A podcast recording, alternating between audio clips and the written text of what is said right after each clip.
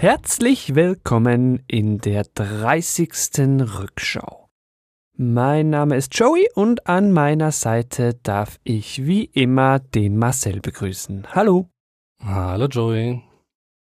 Für diejenigen, die heute zum ersten Mal einschalten, kurz unser Modus. Wie immer werden wir fünf Jahre zurückblicken auf ein vergangenes Ereignis, euch sagen, was damals denn passiert ist, reflektieren und dann auch beantworten, was zwischen dem Ereignis und heute passiert ist. In dieser Episode speziell kommt aber noch dazu, dass wir euch am Ende noch was mitteilen müssen, Dazu kommen wir dann aber später. Jetzt Marcel, woran hängen wir unsere heutige Rückschau auf? Wir hängen unsere heutige Rückschau am 7. Januar 2015 auf. Da haben zwei islamistische Terroristen die Redaktion der Satirezeitschrift Charlie Hebdo in Paris gestürmt und elf Personen, darunter fünf Mitarbeiter und einen Polizisten, erschossen. Das war eine tragische Geschichte. Ich kann mich sehr gut daran erinnern. Später auf der Flucht erschossen die noch eine Polizistin. Also wir haben gesamthaft dann zwölf Opfer. Sehr tragisch. Zumal gerade bei der Polizistin, die am 9. Januar auf der Flucht erschossen wurde, die hat gerade einen ganz normalen Verkehrsunfall aufgenommen. Das heißt, die war in keinster Weise involviert in die ganze Geschichte. Ja, die war einfach zur falschen Zeit am falschen Ort. Die zwei Leute, die sind danach geflohen. Wann oder wie wurden die oder wurden die überhaupt gefasst? Gefasst wurden sie, aber nicht lebendig. Am 9. Januar haben äh, die beiden Attentäter äh, sich in einer Druckerei verschanzt und Geiseln genommen und als sie die Druckerei verlassen haben, haben sie sich dann einen Schusswechsel mit französischen Spezialkräften geliefert und wurden äh, im Zuge dieses Feuergefechts dann erschossen. Und ähm, bei dieser Geiselnahme in der Druckerei ist noch das Besondere, während dieser Geiselnahme haben, äh, äh, da wurde ein Telefoninterview mit einem französischen Nachrichtensender gegeben. Und in diesem Telefonat haben sich die Attentäter zur äh, Al-Qaida im Jemen bekannt. Okay, ich glaube, jetzt macht Sinn, nachdem wir die Geschichte in Erinnerung gerufen haben, dass wir kurz etwas breiter ausholen. Satire-Magazin Charlie Hebdo hast du schon gesagt. Was kann ich mir darunter vorstellen? Ich überlege gerade, mir fällt in der Schweiz gerade kein Pendant dazu ein. In Deutschland gibt es sicher was. Am ehesten vergleichbar in ganz großen Anführungsstrichen ist in Deutschland äh, die Titanic die auch eine äh, Satirezeitschrift ist und auch gerne mal übers Ziel hinausschießt. und äh, Charlie Hebdo erscheint in Frankreich wöchentlich. Ah, wow. Jetzt will ich natürlich noch wissen, warum kommt man auf die Idee, ein Satiremagazin anzugreifen und dann direkt noch auf so eine grausame Art? Satiremagazine haben die Angewohnheit, es gehört auch ein Stück weit dazu, dass äh, man sich mit allem und jedem anlegt und sich über alles und jedes äh, auch lustig macht. Und ähm, Charlie Hebdo hat sich im Jahre 2012 und 2013 über den Propheten Mohammed lustig gemacht und Karikaturen veröffentlicht. Und das ist halt in der streng religiösen ähm, islamischen Gemeinschaft alles andere als gut angekommen. Ja, okay. Aber das war dann offenbar doch eine ganze Weile vor dem Attentat. Also die haben dann noch eine rechte Weile zugewartet. Hm. Genau. Weiß man mehr über die beiden Attentäter, wo die herkamen zum Beispiel? Ja, die Namen spare ich an dieser Stelle bewusst aus, äh, um die Täter nicht zu äh, heroisieren. Die Täter wurden beide äh, in Frankreich geboren. Es waren Brüder mhm. und äh, waren äh, Vollweisen, haben ähm, algerische ähm, Abstammung und waren vor dem Anschlag beide bekannt für ihre Verbindung in die islamistische Szene. Sie äh, saßen teilweise auch schon im Gefängnis und standen außerdem auf der US No-Fly-Liste und auch auf einer Beobachtungsliste von Europol. Okay. Also sie waren alles andere als unbekannt. Ja, und waren trotzdem dazu imstande. Spannend. Kannst du kurz erläutern, was die US No-Fly-Liste ist? Die US No-Fly-Liste ist eine Liste von Personen, die keine Flieger in die USA oder innerhalb der USA besteigen dürfen.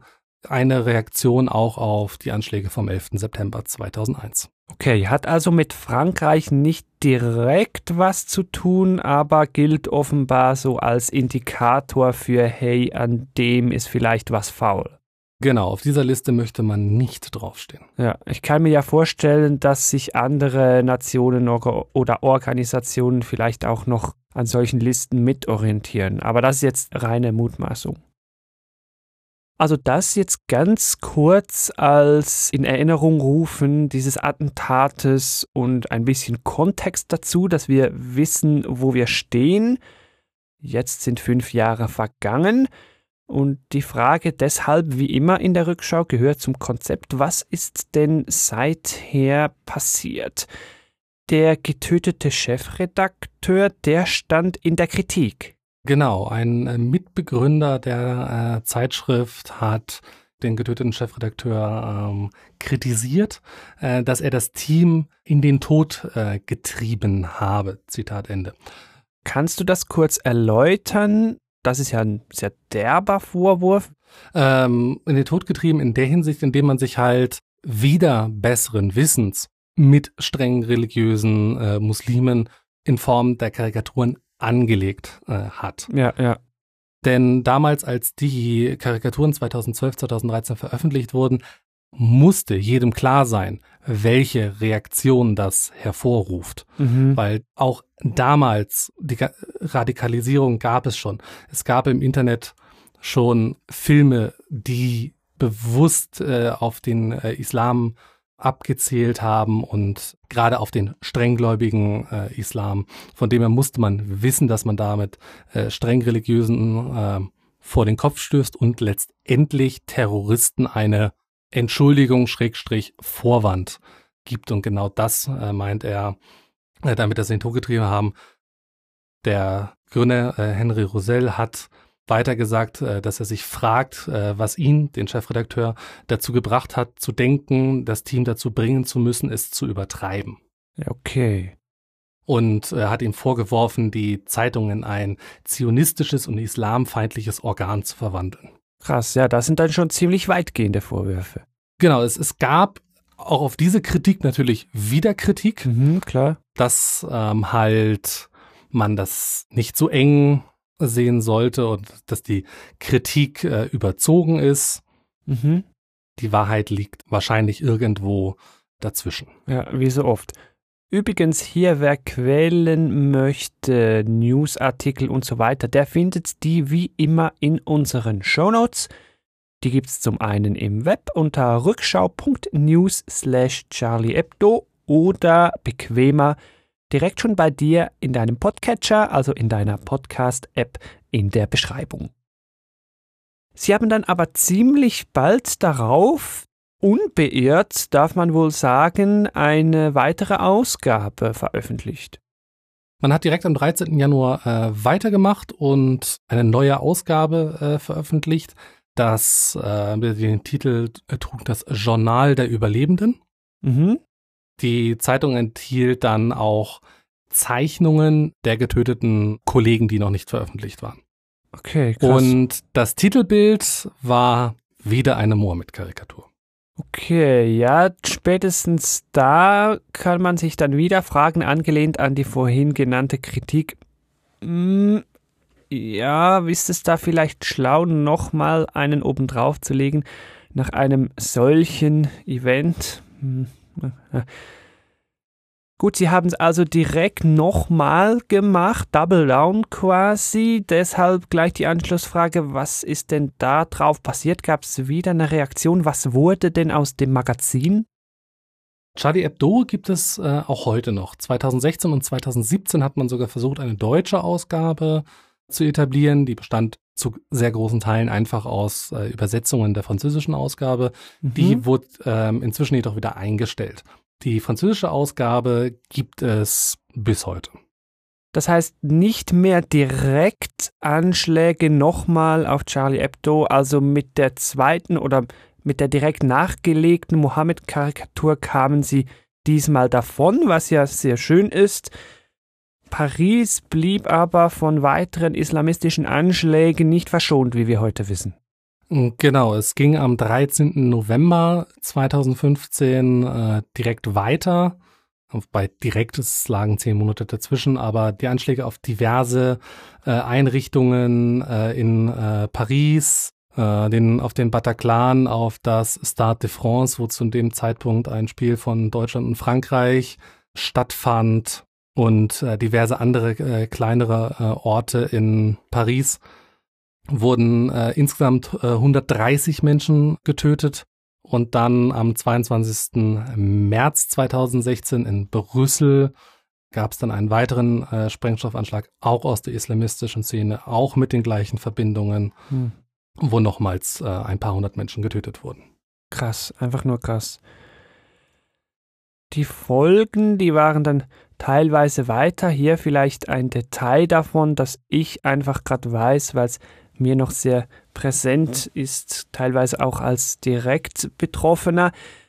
Die Anschläge, auch Bataclan, den du erwähnt hast, die wurden mit verbotenen Waffen verübt. Trotzdem hat die EU als Reaktion darauf ihre Feuerwaffenrichtlinie weiter verschärft.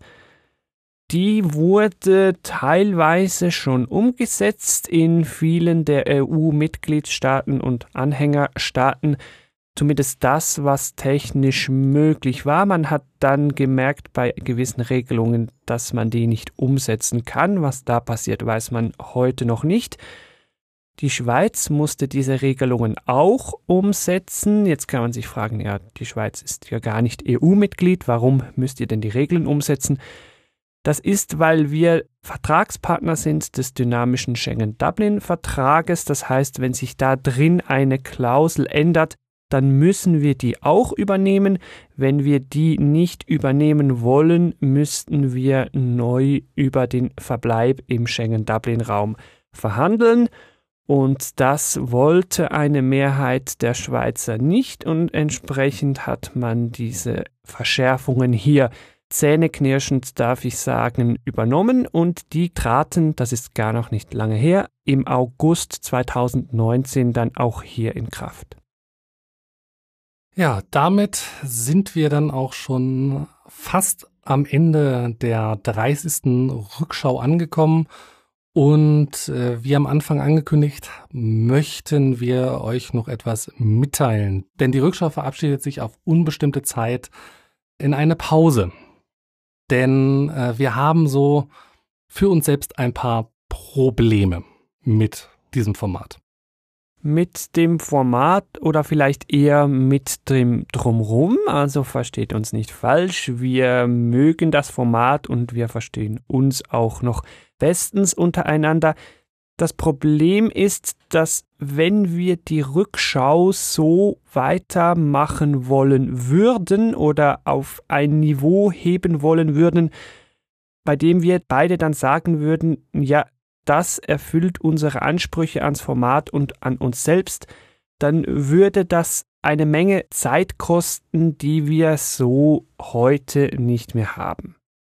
Damals, als wir die Rückschau angefangen haben, haben wir beide noch studiert und jeder, der mal studiert hat, weiß, da ist alles wichtig, nur nicht Uni. Ja, genau. Man hat einen Haufen Zeit, dafür kein Geld. Genau, einen Haufen Zeit, dafür kein Geld und dementsprechend konnten wir damals halt die Arbeitszeit in die Recherche reinstecken, beziehungsweise bei mir kam noch hinzu, gerade am Anfang waren es häufig Themen, die ich im, im Rahmen meiner Nachrichtensprecherkarriere beim Radio eh alle noch im Hinterkopf hatte und dadurch auch viele Sachen schon wusste, was die Recherche damals massiv von meiner Seite her beschleunigt hat. Dann kommt dazu noch, dass es in manchen Monaten schlicht keine Themen gibt, über die man ja, sprechen kann. Ja, oder sprechen will. Oder sprechen will. Denn in jedem Monat gibt's Themen, über die man natürlich reden kann und äh, es sind Sachen, die hochgekocht wurden. Aber meistens sind die halt so künstlich aufgeputscht worden, dass man nicht länger als fünf Minuten realistisch drüber reden kann. Ja. Weil die Aufregung so hanebüchen und so weit weg ist, ja. dass es letztendlich unserem Format nicht gerecht wird. Und ein weiteres Thema, über das wir nicht reden, sind regulär stattfindende Wahlen. Das heißt, wenn irgendwo eine normale Bundestagswahl äh, ist oder irgendeine Landtagswahl oder eine Europawahl, ist das für uns kein Thema, denn diese Wahlen finden immer statt und haben selten ernsthafte Auswirkungen. Ja. Das Thema Relevanz ist natürlich auch ein Stichwort bei der Auswahl der übrigen Themen. Also wenn wir ein Thema finden, das schlicht damals nicht sehr relevant war und sich auch keine Relevanz auf das Heute erstreckt, dann macht es auch sehr wenig Sinn, das fünf Jahre später aufzuwärmen, weil zwischendurch sich halt kaum was verändert hat. Man kann kaum reflektieren und das wäre ja auch Teil des Konzepts der Rückschau. Wir haben uns natürlich überlegt, ja, wie könnte man es besser machen, wie könnte man es anders machen. Zeitlich, wir sind schon bei einer Folge pro Monat. Ich glaube, weniger würden wir auch nicht werden wollen. Das würde so vielleicht mehr oder weniger passen, aber das, das ist jetzt natürlich alles nicht in Stein gemeißelt. Aber wenn wir es so richtig gut machen wollen, dann wäre es einfach zu aufwendig. Und ja, deshalb sind wir jetzt zum Schluss gekommen, das auf unbestimmte Zeit auf Eis zu legen. Ja, das sind kurz und knapp die Gründe. Viel mehr ist da nicht. Entsprechend können und wollen wir euch da auch nicht lange noch mehr dazu sagen. Wir bleiben euch natürlich erhalten. Wir sind ja auf Twitter und wir machen ja jeweils auch noch andere Podcast-Formate. Hier wäre wahrscheinlich ein sehr guter Punkt, die einmal mehr zu nennen. Marcel, dich kann man backen hören. Mm, genau, mein neuestes Projekt, was ich aktuell auch aus Zeitgründen, weil das ähnlich zeitaufwendig leider Gottes ist, wie, äh, wie die Rückschau ein bisschen auf Eis äh, liegt oder ich weniger backe, als ich backen möchte gerade, ist Diabetes Backstube. Diabetes Backstube ist ein Back-Podcast, wo ich ähm, meine Leidenschaft fürs Backen teile und euch mitnehmen, wie man verschiedene Kuchen macht. Beispielsweise die erste Ausgabe, und das ist auch immer noch die aktuelle, ist, äh, wie ich einen Apfelkuchen mache. Von Anfang, also welche Zutaten brauche ich, wie mache ich den Teig, wie mache ich die Füllung, bis letztendlich zur Verkostung. Könnt ihr mir zuhören und das mhm. Rezept mhm. auch runterladen. Dann außerdem gibt es noch äh, ein weiteres Podcast-Projekt von mir. Trackgasm mit drei anderen Podcast-Kollegen mache ich da einen Star Trek Podcast, wo wir dann jetzt in Kürze ähm, mit Star Trek PK in einen wöchentlichen Veröffentlichungsrhythmus wechseln, wo wir dann immer die aktuellen Star Trek Folgen besprechen und zwischen den einzelnen Staffeln dann alles, was sonst noch so im Star Trek-Universum passiert. Und dich, Joey, dich kann man sehr viel über Spiele reden hören im Game Talk.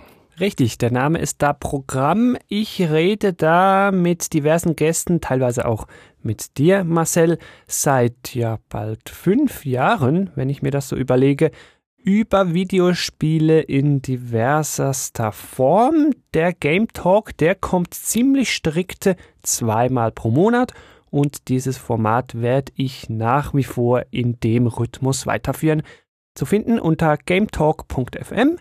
Aber die ganzen Projekte findest du auch ganz einfach in den Show Notes zu dieser Episode. Dann möchten wir uns für äh, eure Treue bis hierher bedanken und äh, wünschen euch noch eine schöne Zeit.